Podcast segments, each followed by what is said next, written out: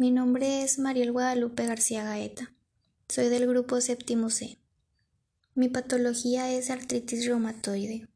Mi paciente tiene 47 años y tiene 17 años presentando la enfermedad. Su estado de salud actual es regular. No presenta antecedentes heredofamiliares.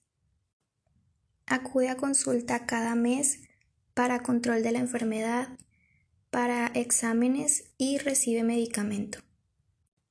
La evolución de mi paciente, él comenzó con problemas de rodillas, hombros y manos. Eh, empezó con el tratamiento y los dolores disminuyeron. Ya comenzaron las deformaciones de manos y pies y hasta la fecha sigue con el tratamiento actual.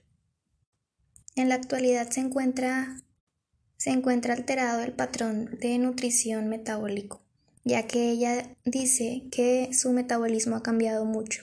Ahora es más lento y tiene menos hambre. Al igual que el patrón de la actividad, ya que a ella se le dificulta mucho moverse o se le dificulta hacer algún tipo de ejercicio. A mi paciente le ha costado trabajo adaptarse a su enfermedad. Ella ya tiene 17 años con esta y hasta la fecha sigue en tratamiento. Ha habido muchos cambios, así como físicos y también emocionales.